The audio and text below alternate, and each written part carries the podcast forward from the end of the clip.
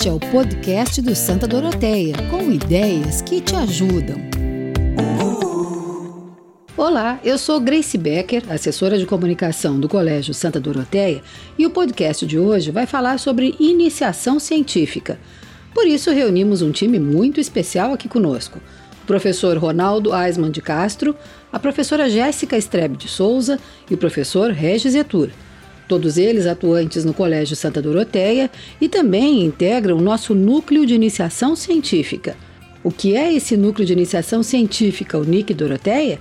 É uma iniciativa da escola justamente para reunir professores e equipe pedagógica que possam proporcionar, fomentar e estimular nossa gurizada dentro desta grande visão de colocar a iniciação científica já na educação básica. Então, a gente começa conversando com o professor Ronaldo, que é justamente o coordenador do NIC Doroteia. Professor Ronaldo, a pandemia alterou os planos de mostra científica e participação em mostras externas que estavam todas previstas no calendário deste ano. No entanto, o trabalho com o foco na pesquisa não parou na escola. Por que a iniciação científica é importante no desenvolvimento dos alunos da educação básica? A gente fala até em educação infantil com trabalhos dessa natureza, não é, professor? É, é de extrema importância que o nosso aluno é, tenha a, a possibilidade de, de, pensar o mundo de uma maneira crítica, de uma maneira uh, científica na sociedade que ele está incluído. Que ele possa conseguir articular né, ciência, tecnologia e sociedade. E isso a gente começa lá na, na, na, ainda na educação infantil, porque é um processo de construção, é um processo epistemológico né, de construção do, desse, desse conhecimento. Então, a, a, partir dessa, dessa possibilidade de, de entender realmente que ciência é um processo né, que, que, que é embasado num conjunto de ações metodológicas voltadas para alcançar determinado objetivo e resolver algum problema, quando nós conseguimos eh, fazer com que o nosso estudante pense dessa forma, ele vai poder, de uma maneira mais ampla, em todas as disciplinas, é, articular isso com o mundo onde ele vive. O nosso principal objetivo, enquanto uh, formadores né, da, da, da, nossa sociedade, né, enquanto, enquanto professores, é com que o nosso aluno esteja preparado para o mercado de trabalho, que é dinâmico, o mercado de trabalho. Hoje nós vivemos um momento de uma quarta revolução industrial no meio de uma pandemia. Sim, as, as empresas hoje buscam pessoas que resolvam problemas. Né? Então, a iniciação científica pode é, é, ajudar né, o nosso estudante a sair da escola com uma, com uma visão de mundo mais nesse sentido, de, de, de, de criar processos para resolver problemas, né, de ter uma visão crítica sobre uma leitura de mundo crítico e criar processos para resolver problemas, né, de ter a, a, a autonomia, né, de, de, de, articular isso.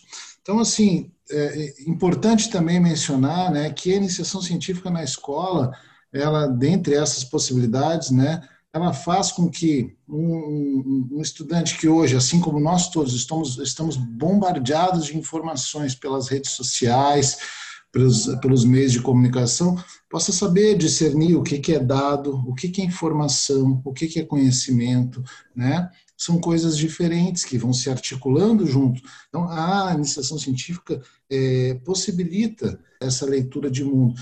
Por isso a importância né, desse processo, por isso que todos os professores, é, como a Grace mencionou no início, é, é, estão aí imbuídos, né, tentando buscar melhores é, soluções para isso, né? É, eu acho que o principal objetivo seria seria esse, a principal importância seria essa. E estamos no meio de um momento histórico muito complexo, muito difícil, mas é, a vida não para, né? E a vida não, não para, a escola não para, e também é, nós entendemos que, justamente por essa é, complexidade que o momento impõe, também é uma oportunidade de que os nossos alunos possam fortalecer isso né, esse, esse viés é, epistemológico da construção do, do, conhecimento né, e da articulação de ciência, tecnologia e sociedade. Mais do que nunca depois dessa pandemia, o mundo não vai ser o mesmo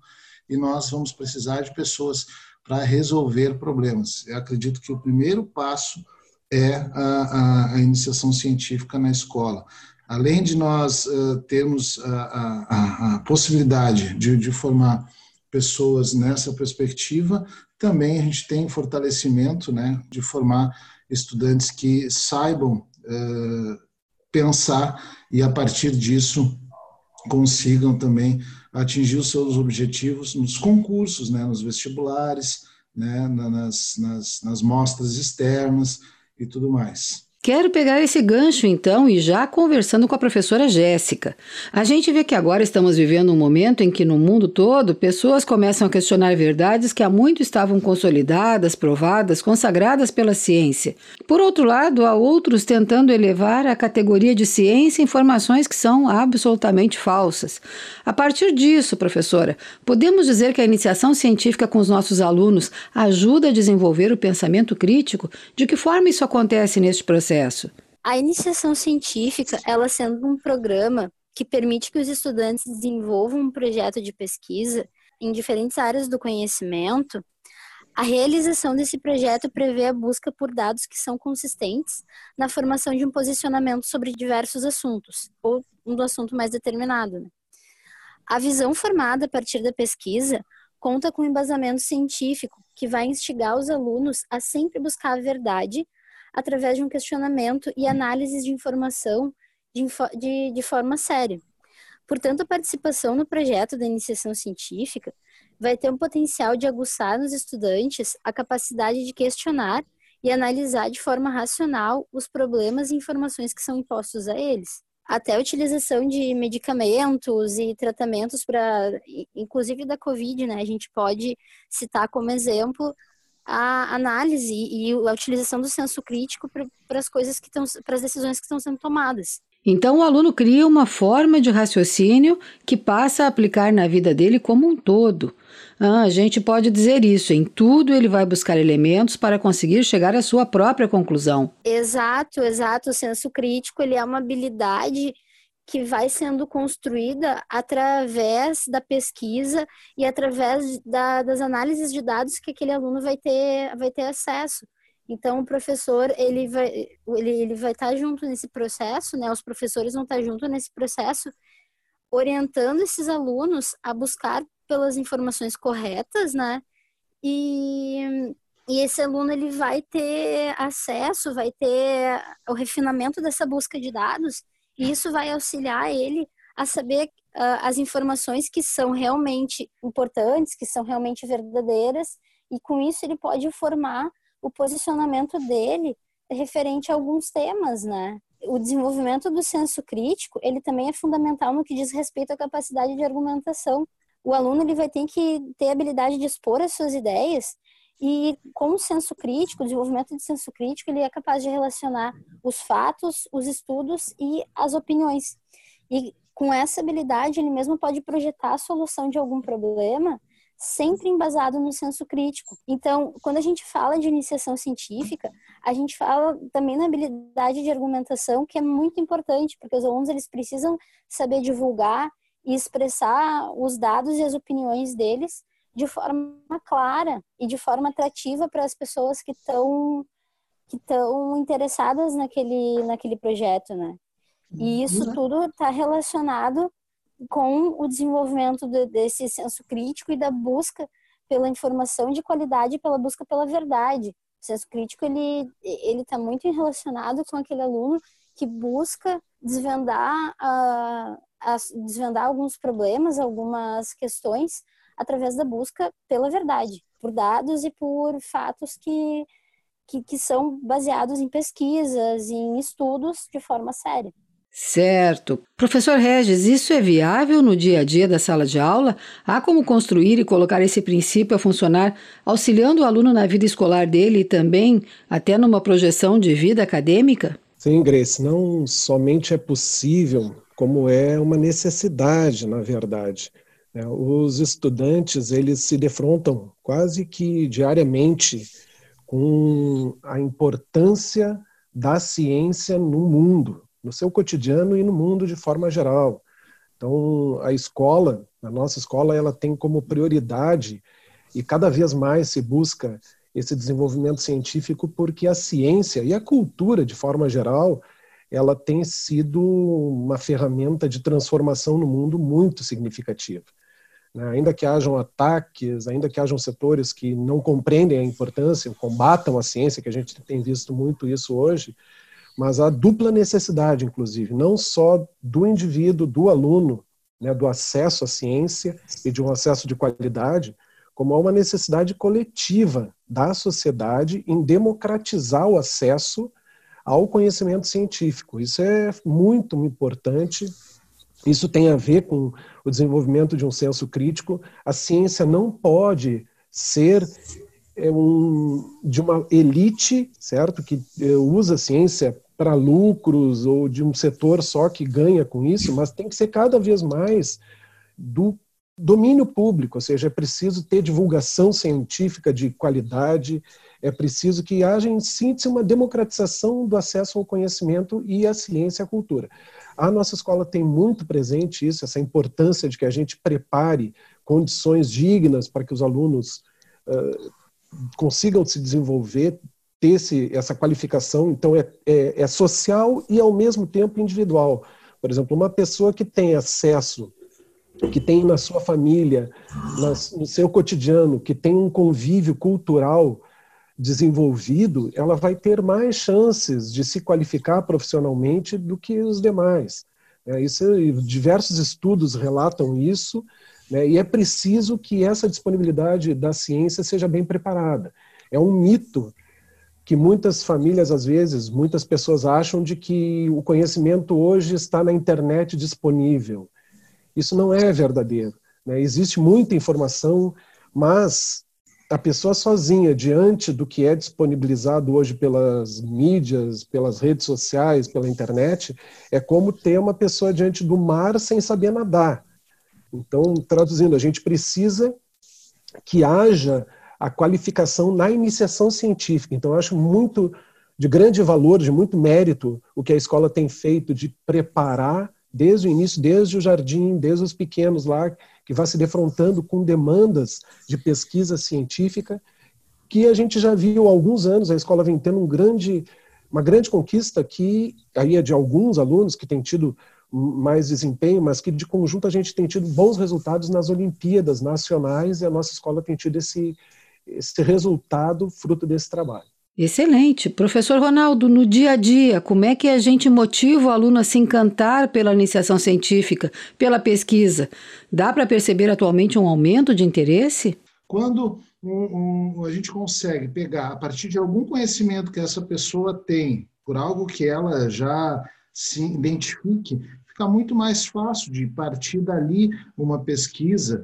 Tu consegue tirar de dentro do livro didático, né?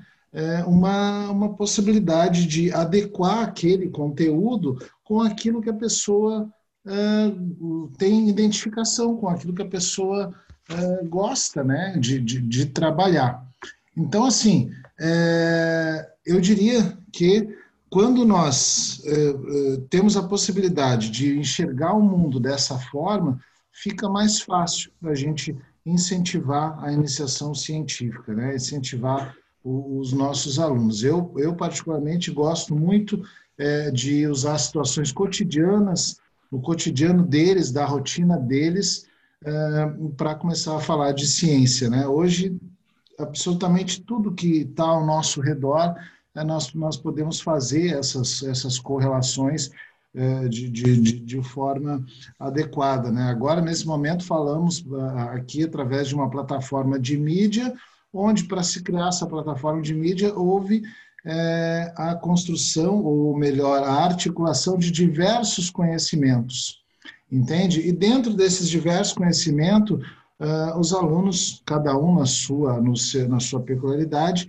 uh, vai ter mais interesse por um, menos interesse por aquele, e a gente consegue articular isso de uma forma é, que preconize, então, o incentivo desse, de, de, dessa, da, amostra, né, de, de, de iniciação científica. Eu preciso dizer que tenho aqui três professores que entusiasmam e empolgam os alunos só pela sua postura entusiasmada e empolgada com a questão da iniciação científica. E até quero chamar a professora Jéssica a dar o seu depoimento de professora, que eu sei que vibra quando a gurizada mergulha no trabalho e participa e vai adiante. É assim ou não, professora Jéssica? Sim, com toda certeza. A gente fica muito feliz é uma satisfação muito grande poder participar dessa conquista com os alunos, né? A gente vê uma evolução deles ao longo de, desse processo de, de construção e isso é muito gratificante para todos os professores. Eu, particularmente, sou muito grata por poder trabalhar com, com a iniciação científica do colégio. Eu acho que é uma iniciativa fantástica que vai facilitar muito a vida desses alunos quando eles saírem da, da escola, quando eles saírem debaixo das asas da gente, né, eles já vão estar preparados para enfrentar as situações que vão ser colocadas para eles como cidadãos. E eu acredito que essa iniciativa desse projeto vai auxiliar muito no crescimento deles e com certeza a gente se sente muito feliz em poder participar dessa, desse processo. Então, professor Regis, a família pode olhar para esses trabalhos e enxergar aquele trabalho em grupo que às vezes é mais pretexto para reunir e fazer uma boa folia do que propriamente para gerar resultados. Então, professor, como é que a gente mostra para a família também que a iniciação científica tem um processo que é controlado? Como é que a gente pode colocar a família também como apoiadora desse movimento de iniciação científica? Eu considero que é sempre importante que venha o estímulo e não o desestímulo. Às vezes, até de maneira involuntária, por uma pessoa não ter tido uma experiência positiva em determinada matéria, ela, ela relate aquela experiência e diga, ah, isso é impossível, isso, enfim. E, na verdade, é, os jovens eles têm condições de aprender basicamente tudo. A imensa maioria tem potencial para desenvolver qualquer área do conhecimento. Né? E a nossa obrigação, principalmente a educação básica, incluindo o ensino médio, é que a gente veja tudo que, tudo que foi construído culturalmente pela humanidade para que depois eles tenham a liberdade de fazer a sua escolha livre pela área que querem ter profissão, desenvolver, pesquisar e, e seguir. Então, é necessário que seja amplamente conhecido as bases né, das ciências, das, das disciplinas, como a, a, ciência se organiza, enfim, para que essa escolha depois possa ser feita. Mas, sempre que tem apoio, né, que os pais participam de uma mostra, vão lá, participam do que a escola está oportunizando, incentivem a, a, participar de uma Olimpíada sem exigir que, a, que haja imediatamente resultados, mas que incentive dessa maneira, a confiança no estudante ela vai crescendo. Né? Então, se, tem, se é uma família que, que gosta de, de ler ou que cons, consiga condições de que valorize a cultura, isso sempre vai dar condições melhores para os seus filhos, sem dúvida nenhuma. Bom, adoraria poder levar a conversa adiante, mas o nosso tempo é limitado, então deixo para cada um fazer agora o seu encerramento. Professor Ronaldo, gostaria de fazer mais alguma colocação sobre iniciação científica? Não, eu, eu acho que interessante assim, então, para a gente finalizar, né, é, é, é dizer para as pessoas, dizer para os nossos alunos e os nossos, a, a, nossa comunidade escolar, de que participar da iniciação científica, além de, de, de oportunizar que a pessoa tenha realmente conheça realmente como funcionam os mecanismos da ciência e como ela vai poder articular isso para a vida dela, para o contexto social dela, também oportuniza né, eh, diversas formas de, de integração entre próprias, os próprios familiares e, e, e alunos, a, a, própria comunidade escolar, né? E também é, oportuniza, né? Já vem oportunizando ao, ao, longo dos anos na escola que as pessoas possam estar ganhando prêmios, ganhando destaque, e mesmo aqueles que eventualmente participam e não ganham prêmio, eles estão ganhando conhecimento, que é o, é o mais é o fundamental de tudo. A única coisa que ninguém nunca vai poder nos tirar é o conhecimento que a gente leva né, a, a, a, dessa vida. Nós estamos aí é, todos os dias trabalhando em prol disso, num momento de total de total complexidade da nossa história, com muita desinformação, com muita pós-verdade na ciência. Eu acho que é, é, fundamental que os nossos estudantes consigam ter essa leitura de mundo, né, para para poder articular melhor as suas vidas e eu, eu realmente na, no Colégio Santa Doroteia oportuniza isso, né? Eu conheci alunos que ficaram lá nono ano, primeiro ano do médio, segundo, terceiro, chegou no terceiro, bah, professor, consegui uma medalha e eu sei que aquilo, né, é é, aquilo a gente vibra junto, é um gol do teu time, assim, tu explode no peito de emoção, é muito legal. Né? E aqueles que não conseguiram depois vão dizer, bah, mas eu aprendi tal coisa ali que eu não, não, não imaginava aprender. Então tu vibra também. Eu acho que é por aí. Eu acho que é, é essa nossa função enquanto educador, né? É vibrar com eles, é, é entender o porquê que errou e vibrar quando acertou. Muito bom. Professora Jéssica, suas considerações, por favor, a respeito desse trabalho. Uh, eu penso que a iniciação científica ela é muito importante para tirar a gente da zona de conforto, né? A proposta da iniciação científica é o desenvolvimento, é a criação de um projeto.